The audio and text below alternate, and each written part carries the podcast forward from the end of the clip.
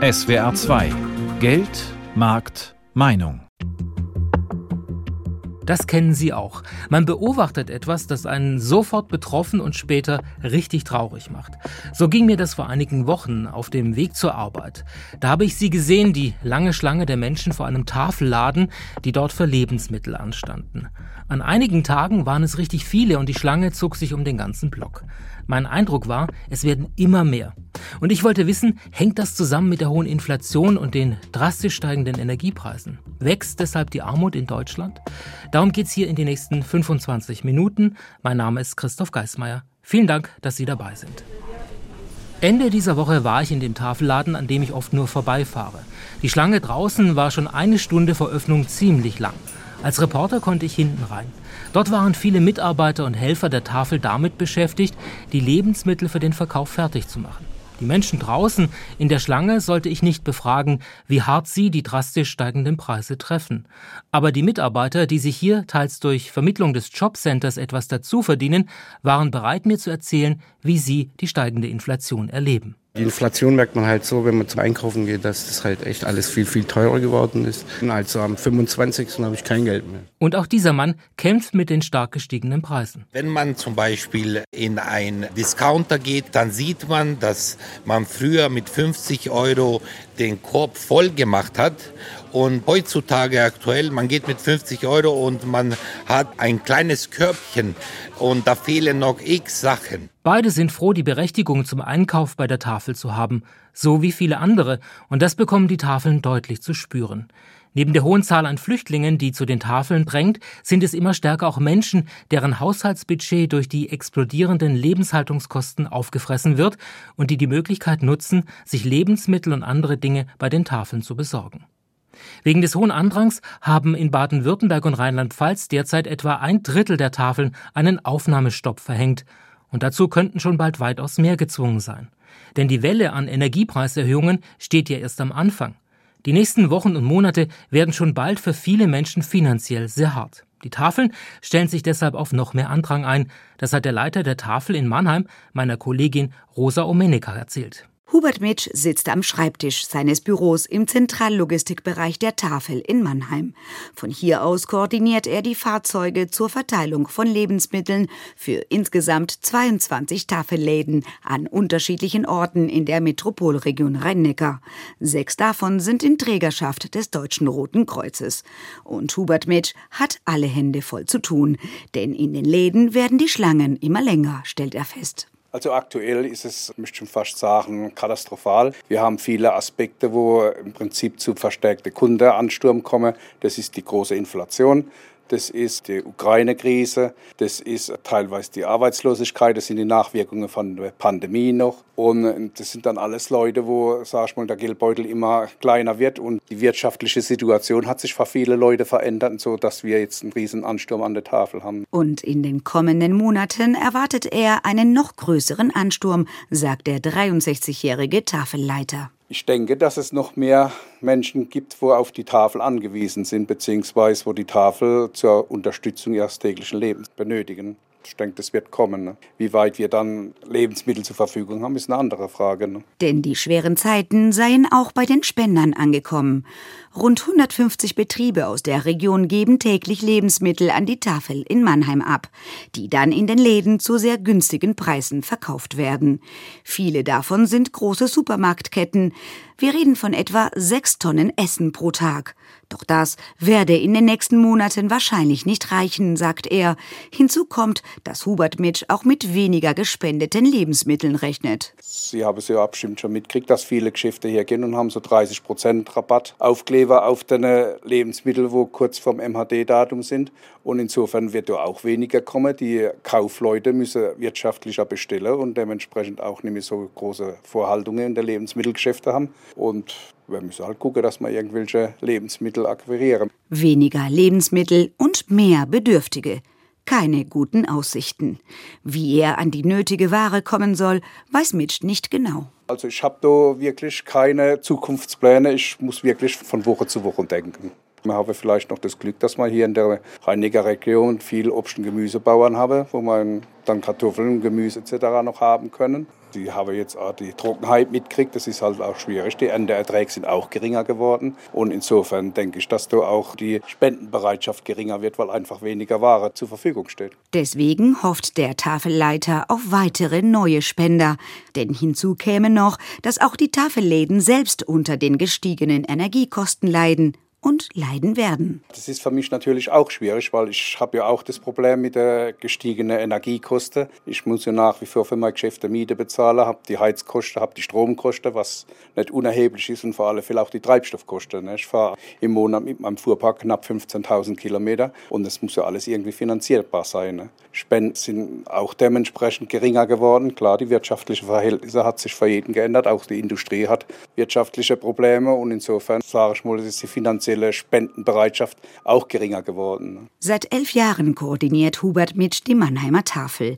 Die Arbeit macht er gerne und gibt ihm viel, sagt er. Viele der bedürftigen Kunden kennt er seit Jahren, auch ihre Lebensgeschichten, ihre Schwierigkeiten. Deswegen kann er nur mit Sorge in Richtung Winter blicken. Ich, meine, ich mache mir doch schon meine Gedanken. Ich meine, wir über Jahre feste Stammkundschaft und habe auch dementsprechend engeren Kontakt zu der Kundschaft. Man kennt sich halt, wenn die täglich kommen. Und die Menschen haben natürlich auch riesige Angst vor der Abrechnungen von der Heizkosten, Strom etc., weil die wissen ja selber nicht, was auf sie zukommt. Ne? Die Tafeln gefragt wie nie, dabei wird es zu einer Herausforderung, genügend Waren zu beschaffen.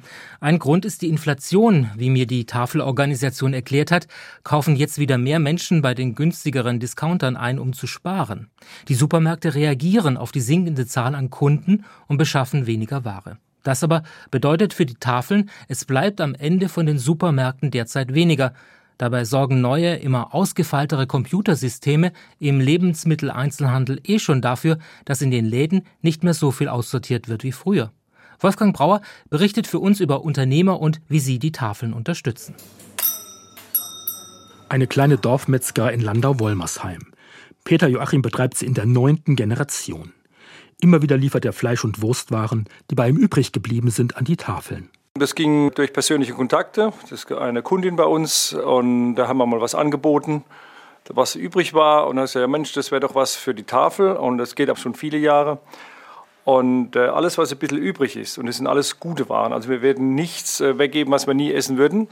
Und das sind wir immer bedacht, das abzugeben, weil wir haben einmal erlebt, was da los ist an der Tafel selbst, wie viele Leute Schlangen stehen. Also das war schon ein bisschen erschreckend eigentlich für mich. Außerdem sind Metzgermeister Joachim als Handwerker Lebensmittel sehr wichtig dass einfach nichts verkommt. Also wir schaffen von morgens bis abends für Lebensmittel herzustellen und da soll auch nichts verkommen. Und das ist mein großes Anliegen, dass Lebensmittel einfach nicht verschwendet werden. Punkt. Das ist die Message. So wie der Metzgermeister spenden auch viele Bäcker und Lebensmittelläden an die Tafeln. Auch die Kisselmärkte in der Südpfalz. Christine Arto ist dort für Öffentlichkeitsarbeit und Marketing zuständig und verteilt gelegentlich die Spenden. Sobald halt die Meldung kommt oder unsere Kolleginnen und Kollegen durch die Märkte durchgehen, in die Regale schauen, wird das ganz banal im Lager gesammelt, was an die Tafeln geht. Und entweder ist sowieso der Fall, dass die Tafel gerade vorbeikommt, äh, bei saisonalen Dingen, also wenn jetzt gerade äh, 100 Osterhasen übrig sind oder derlei Dinge, dann ähm, rufen wir natürlich auch noch mal extra an und fragen nach, wie sieht es denn jetzt aus? Hättet ihr das gern? Die Sachspenden schwanken sehr stark. Wenn Urlaubszeit ist, kaufen die Lebensmittelläden weniger ein und es bleibt weniger übrig. Auch die modernen Warenwirtschaftssysteme sorgen dafür, dass weniger für die Tafeln übrig bleibt. Sven Stiegler betreibt mit seinem Bruder sechs Lebensmittelläden rund um Bad Dürkheim. Er erklärt, warum er weniger Ware an die Tafeln liefern kann. Durch die neuen Warenwirtschaftssysteme mittlerweile sind wir, sage ich mal, schon so gut vorbereitet in der Technik, dass man die Ware schon vorher angezeigt bekommt, wann läuft Ware ab und so weiter. Dann kann man auch früher reagieren. Oder halt es gibt auch Verkaufsprognosen, was werden wir verkaufen. Mittlerweile können wir viel besser planen. Früher hat man aus dem Bauch raus bestellt und durch Erfahrung. Heute gibt es im Warenwirtschaftssystem einem vor, die Bestellvorschläge. Und man muss vielleicht manchmal noch ein bisschen eingreifen. Aber wenn die Bestände stimmen, dann ähm, kommt man da auch gut damit hin. Heißt aber auch, dass im Laden weniger Lebensmittel für die Tafeln übrig bleiben. Um das zu kompensieren, machen Sven Stiegler und andere Lebensmittelmärkte besondere Aktionen für die Tafeln. Momentan wird jetzt wieder die Tütenaktion stattfinden. Da wird es dieses Jahr eine Drogerietüte geben für 5 Euro mit Drogerieartikeln. Und die werden wir den Kunden anbieten, diese Tüte. Die können sie bei uns kaufen und wir spenden die dann an die Tafel. So sollen weniger Sachspenden ausgeglichen werden. Auch die Kisselmärkte in Landau denken darüber nach, wie sie den Tafeln trotzdem weiterhelfen können. Das Allerschönste wäre natürlich, wenn die Arbeit der Tafeln obsolet wird. Das sieht ja nun nicht danach aus. Das heißt, wir werden, da bin ich mir sehr sicher, auch in Zukunft Wege finden. Also sollte es dazu kommen, dass unsere Warenwirtschaft so kongenial funktioniert, dass wir gar nichts weggeben müssen, werden wir einfach andere Wege finden, mit der Tafel zu unterstützen. Zum Beispiel, indem die Lebensmittelläden den Tafeln direkt Geld geben, damit die Ware einkaufen können. Viele Tafeln sind am Limit. Sie haben einen Aufnahmestopp für Neukunden verhängt. Dabei droht durch die Überforderung weiter Teile der Bevölkerung mit Blick auf die rasant steigenden Energiepreise in den nächsten Wochen und Monaten möglicherweise eine neue Welle an Kunden auf die Tafeln zuzukommen. Ob und welche Unterstützung sich die Tafeln angesichts der Lage wünschen, darüber rede ich am Telefon jetzt mit Udo Engelhardt. Er ist Sprecher der Tafeln in Baden-Württemberg. Guten Tag, Herr Engelhardt. Schönen guten Tag, Herr Geismeier schön, dass wir das Interview führen können. Herr Engelhardt, wenn Sie die aktuelle Situation der Tafeln betrachten, fühlen Sie sich da von der Politik in eine Rolle gedrängt, die Sie selbst den Tafeln überhaupt nicht zuschreiben und fühlen Sie sich von der Politik im Stich gelassen? Ja, wir sind in einer Rolle, die wir eigentlich nie einnehmen wollten, dass wir mit zuständig sind oder verantwortlich sind, Menschen zu versorgen. Wir unterstützen immer nur. Und ja, wir sehen im Grunde auf der anderen Seite, weil die Politik ist schwierig zu definieren. Das ist, das, das ist der Bund, das sind das Land, das sind die Kommunen, die Städte. Wer ist da Politik? Und wir erleben dort in dieser ganzen Situation eine große Hilflosigkeit. Und diese Hilflosigkeit geht oft zu einem gewissen Teil zu Lasten der Tafeln, dass wir sie ausbaden müssen. Weil äh, ja, es ist äh, zugegebenermaßen eine sehr schwierige Situation. Also wir wollen da nicht einseitig Schuldzuweisungen machen, aber es ist oft so geregelt, dass die Menschen nicht auskommen und dann gezwungen sind, zur Tafel zu gehen. Und das kann es nicht sein. Der Versorgungs- und die Existenzsicherung, die liegt bei der öffentlichen Hand, beim Staat und nicht bei den Tafeln. Was wünschen Sie sich denn von der Politik an Unterstützung? Mehr Geld, andere Strukturen für die Hilfen? Das erste ist auf jeden Fall mehr Geld, ja. Also wir haben die Position, dass die Regelleistung mindestens auf 600 Euro angehoben werden muss und wie gesagt ein Automatismus, der den Inflationsausgleich oder bei möglichen weiteren Krisen mit, mit beinhaltet. Wir wollen nicht mit Einmalzahlungen das kompensiert wird, sondern das muss eine gesetzliche Änderung, das ist die, die Situation vom Bund. Vom Land wünschen wir uns, dass da einfach über den Städtetag, über Landkreistag sehr stark halt eine Zusammenarbeit kommt, wo man sagt, ein Krisenmechanismus, der dann auch auf der lokalen Ebene, also eigentlich müsste es in, in jedem Landkreis, in jeder kreisfreien Stadt einen äh, Krisenstab geben, der sich vor allen Dingen um Menschen mit wenig Geld und um Anzeichen kümmert, wenn es wieder eine Gruppe weiter erreicht, also dass man möglichst in eine Prävention reingeht und nicht erst mit den Menschen spricht, wenn sie zur Tafel gehen müssen. Sie kritisieren ja den Satz für das neue Bürgergeld als zu niedrig. Sie fordern mindestens 600 Euro dazu einen Inflationsausgleich. Würde das die Tafeln entlasten, würden dann weniger Menschen zu ihnen kommen? Ja, eindeutig. Dann ist äh, die Gefahr, dass am Monatsende kein Geld mehr für Lebensmittel da ist, deutlich geringer. Stellt Udo Engelhardt fest, er ist Sprecher der baden-württembergischen Tafeln. Vielen Dank.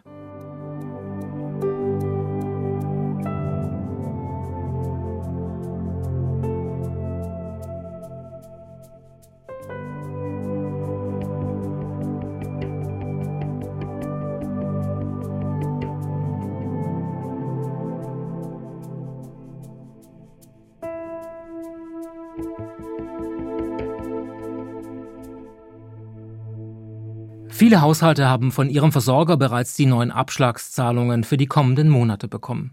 Für Gas und Strom muss mehr bezahlt werden. Dabei zeichnet sich ab, dass die Energiekosten viele Haushalte überfordern könnten. Laut dem aktuellen AD Deutschland Trend rechnet fast ein Drittel der Bevölkerung mit Problemen bei der Bezahlung ihrer Energierechnung in diesem Winter. Bei der Caritas bekommt man die Furcht der Menschen vor den steigenden Energiepreisen schon zu spüren. Das hat mir Brigitte Schiele von der Caritas in Esslingen erzählt. Im Moment haben wir Anfragen von Menschen, die in Sorge sind. Und die kommen und sagen, also ich habe eine Rente, die liegt bei 1080 Euro, meine Miete liegt schon bei 800. Und wenn jetzt die Abschlagszahlung sich verdoppeln wird, dann komme ich mit meinem Geld nicht mehr hin. Also so vor kurzem eine Rentnerin hier im Caritas-Zentrum.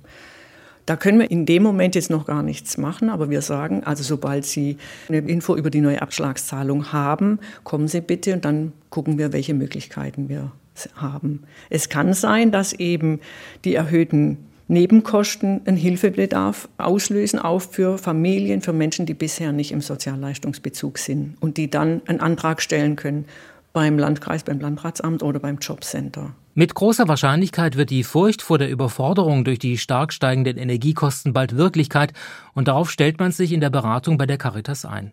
Menschen, die bislang ohne staatliche Hilfen ausgekommen sind, könnten schon bald in den Beratungsstellen um Unterstützung nachfragen. Wir gehen davon aus, dass es eben neben den Menschen, die im Sozialleistungsbezug schon sind, weitere Gruppen betreffen wird.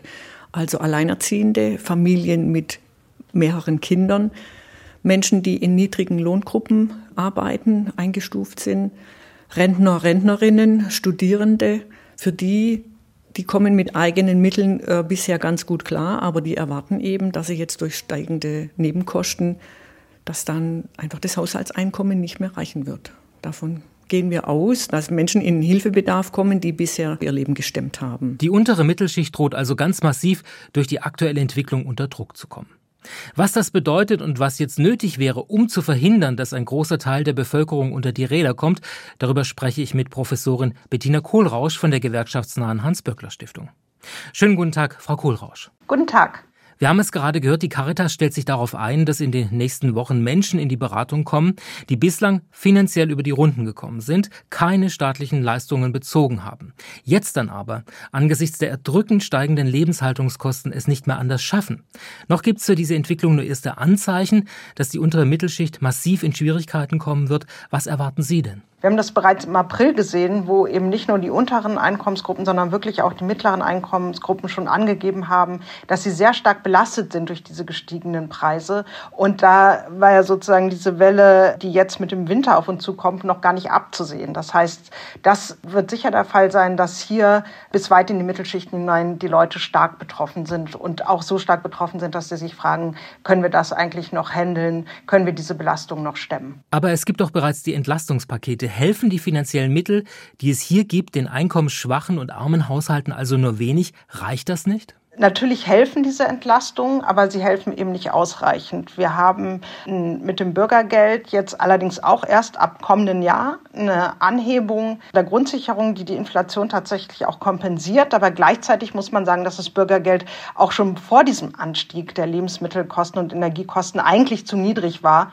um armutsfest zu sein. Und dann haben wir für die Wohngeldbezieher noch einen Heizkostenzuschuss, aber eben keinen richtigen Inflationsausgleich. Das ist die Frage, reicht das? Und für die Einkommen, die zwar nicht auf staatliche Hilfen angewiesen sind, die aber nicht wenig haben, haben wir eben diese Einmalzahlungen, aber das wird nicht reichen. Da wird es zusätzliche und die Strompreisbremse, von der aber noch nicht ganz klar ist, wann sie kommt und wie sie aussieht. Und das wird aber sicher nicht reichen, um die gestiegenen Kosten zu kompensieren. Was bräuchten wir, um die Situation von Menschen mit wenig Geld angesichts der hohen Inflation zu verbessern? Brauchen die Menschen mehr finanzielle Unterstützung? Ich denke schon, und zwar auch systematische Unterstützung. Also das eine ist natürlich schon, dass sich auch die Löhne und Gehälter einfach anpassen müssen an diese Inflation und diese Inflation ein Stück weit ausgleichen müssen. Also wir brauchen eine vernünftige Lohnentwicklung. Das hat ja auch was mit Würde und Anerkennung zu tun, dass die Menschen eben auch unter diesen Bedingungen von ihrer Arbeit leben können und nicht auf staatliche Hilfen angewiesen sind. Und dann stellt sich schon die Frage, ob es nicht sinnvoll wäre, noch einmal eine weitere Einmalzahlung zu, zu gewährleisten. Und vor allen Dingen reden wir im Moment nur über eine Strom Strompreisbremse. Da haben wir aber noch keinerlei Kompensation für die gestiegenen Gaspreise, die aber die eigentliche Inflations- oder, oder ein wichtiger Inflations- und Preistreiber auch sind. Und auch da kann man darüber nachdenken, ob man zum Beispiel ähnlich wie bei der Strompreisbremse einen Gaspreisdeckel einführt. Es ist ja nicht zu erwarten, dass der Staat die Mehrbelastungen durch die Inflation in vollem Umfang auffangen wird. Müssen wir also als Folge mit einer steigenden Armut in Deutschland rechnen? Ich finde schon wichtig zu sagen, dass das eine politische Entscheidung ist, die man auch in der Hand hat. Aber wenn eben nicht massiv jetzt nochmal nachgelegt wird, dann wird man damit rechnen müssen. Auch weil wir festgestellt haben, dass gerade die Einkommensgruppen, die schon durch die Corona-Krise stark belastet waren, da schon Einkommenseinbußen hinnehmen mussten, jetzt wieder besonders häufig und besonders stark überbelastet Belastung klagen. Das heißt, es gibt eben auch wenig Rücklagen. Das ist ja die zweite Krise, die sich auf eine schon lange Corona-Krise sozusagen auftürmt. Und die Menschen kommen aus einer belasteten Situation in diese nächste sehr belastende Situation. Das heißt, es ist nicht Gott gegeben. Man kann was ändern, aber man muss wirklich nochmal nachlegen. Sonst wird das sicher passieren, dass wir steigende Armutsraten haben. Und das, das ist auch mal ganz wichtig zu sagen, das destabilisiert Gesellschaften dann eben als Ganzes und betrifft dann uns alle und nicht nur diejenigen, die dann wirklich von diesen Belastungen oder sehr stark unter diesen Belastungen leiden. Vielen Dank für Ihre Einschätzung, Professorin Bettina Kohlrausch von der gewerkschaftsnahen Hans-Böckler-Stiftung. Noch ist nicht klar, wie umfassend die Politik die drastisch steigenden Lebenshaltungskosten durch Maßnahmen und Unterstützung für die Bevölkerung abfedern wird bzw. kann. Es geht um riesige Geldbeträge. Wahrscheinlich ist, dass es eben nicht gelingen wird, alles aufzufangen. Das aber wird wohl für viele Haushalte, die mit ihrem Einkommen bislang knapp über die Runden gekommen sind, große finanzielle Probleme mit sich bringen. Zahlreiche Menschen werden schon bald erstmals auf staatliche Unterstützung angewiesen sein. Und auf Organisationen und Vereine, die sich für Menschen in Not engagieren, wie eben die Tafeln oder auch die Caritas. Dort hofft man auf mehr Spenden und auch die Tafeln sind dafür dankbar. Mein Kollege Patrick Neumann stellt uns ein Paar vor, das die Tafel im badischen Bühl unterstützt. Motiviert hat sie die Not der ukrainischen Flüchtlinge. Mit ihrer Spende hilft das Paar aber allen Kunden der Tafel, weil es eben durch die Spenden insgesamt mehr zu verteilen gibt. Daniel Balle und seine Lebensgefährtin Vera Reit aus dem Baden-Badener Rebland helfen der Bühler Tafel regelmäßig. Zurzeit sind es Schulsachen, die dringend gebraucht werden. Also fahren die beiden nach Frankreich, wo Schulsachen günstiger sind, und bringen sie auf private Kosten zur Tafel. Daniel Balle ist selbst Lehrer und Geld für Bildung ist aus seiner Sicht immer gut investiert. Der Impuls, helfen zu wollen, kam bei ihm vor etwa einem halben Jahr. Der Hauptgrund ist schon eben genau das, dass uns der Ukraine-Krieg tatsächlich dazu äh, verleitet hat, äh, zu sagen, okay, äh, da kommt jetzt was auf uns zu und wir sollten tatsächlich auch helfen. Es kommen Flüchtlinge, es kommen immer wieder Flüchtlinge. Man muss vielleicht auch dazu sagen, Flüchtlinge waren ja auch schon vor der Ukraine-Krise da. Aber es hat einem einfach auch so ein bisschen die Augen geöffnet und dementsprechend war das dann der Punkt zu sagen, okay, wir müssen da einfach helfen. Das kann ja jetzt letztendlich jeden dann irgendwie betreffen. Also der, der Mittelstand ist ja letztendlich auch äh, mittlerweile bedroht. Äh, da kann nur eine Kleinigkeit passieren. Man verliert seinen Job und dann ist man ganz schnell in dieser Situation. Daniel Balle und seine Lebensgefährtin spenden regelmäßig an die Tafel und geben dabei jedes Mal zwischen 1 und 200 Euro aus. So wie dieses Paar gebe es Dutzende von Menschen in Bühl, berichtet Sandra Hüskes vom Bühler Tafelladen. Manche kommen einmal im Monat, andere spenden regelmäßig und bringen sich auch als ehrenamtliche Helfer mit ein. Ein großer Vorteil ist es, wenn die Spender vorher fragen, was benötigt wird. So können ganz bestimmte Waren im Sortiment gehalten werden. Sandra. Wenn die Leute uns ansprechen oder die Menschen uns ansprechen, was wir denn brauchen, dann ist das natürlich eine riesengroße Unterstützung für uns. Und gerade jetzt für die Schulaktion. Wir haben jedes Jahr versuchen wir eine Schulaktion durchzuführen. Und ähm, das ist natürlich sehr wichtig für unsere Kunden. Die haben uns schon seit zwei Wochen fragen, die uns, gibt es wieder Schulsachen und könnt ihr uns helfen bei den Schulsachen? Nicht nur, dass es schwierig ist, diese ganzen Schulsachen in den Supermärkten ähm, oder in den, in den, Läden zu kaufen, nach Heftgrößen und Heftumschlagen. Da helfen wir auch, sondern eben auch das zu bezahlen, das Ganze. Das ist ganz schön teuer. Der Tafelladen in Bühl platzt aus allen Nähten. Kaum öffnen sich die Türen, bilden sich sofort 40-köpfige Menschentrauben. Etwa 100 ehrenamtliche Mitarbeiter hat die Bühler Tafel. Bald eröffnet sogar ein zweiter Laden in der Stadt. Sandra Hüskes von der Bühler Tafel lässt sich aber nicht entmutigen und macht einfach weiter. Abweisen will sie niemanden. Das geht nicht nur uns so, das geht allen Tafeln so. Also wir haben eine riesige Kundenanzahl im Moment, viel, viel mehr als noch 2015 zum Beispiel. Und bekommen aber immer weniger Lebensmittel, weil die Supermärkte besser steuern und besser bestellen. Es bleibt weniger übrig. Man muss bedenken, wir haben fast 2000 Kunden, die wir versorgen oder Menschen, die wir versorgen. Und wenn man dann fünf Pakete Nudeln bekommt, ist das natürlich ein Tropfen auf dem heißen Stein. Also von dem her brauchen wir da sehr, sehr viel Lebensmittel und noch sehr, sehr viel mehr Lebensmittel und sind darauf angewiesen, auf die Spenden. Daniel Balle und Verena Reit jedenfalls werden weiter dringend benötigte Dinge für die Bühler Tafel spenden. Dem Paar ist es ein Herzensanliegen. In diesem Falle durch Spenden dringend benötigter Schulsachen. Verena Reit. Schulsachen sind vielleicht in dem Fall notwendig, dass die Kinder eine gute Integration erfahren, solange sie hier sind oder vielleicht auch hier bleiben. Ich meine, das ist ja der große Wunsch der Politik, dass wir auch einige Fachkräfte und so weiter hier binden. Und dann muss man auch was dafür tun. Und da die Politik das leider nicht tut, bin ich einfach der Meinung, müssen wir hier in die Bresche springen, so gut wie es geht. Die Tafeln und auch andere Organisationen sind dankbar für Spenden, gerade jetzt, wo es sich abzeichnet, dass weitaus mehr Menschen als bislang geholfen werden muss. Und das war die Sendung Das Armutsrisiko in Deutschland steigt als Folge der hohen Inflation. Vielen Dank, dass Sie zugehört haben. Mein Name ist Christoph Geismeier.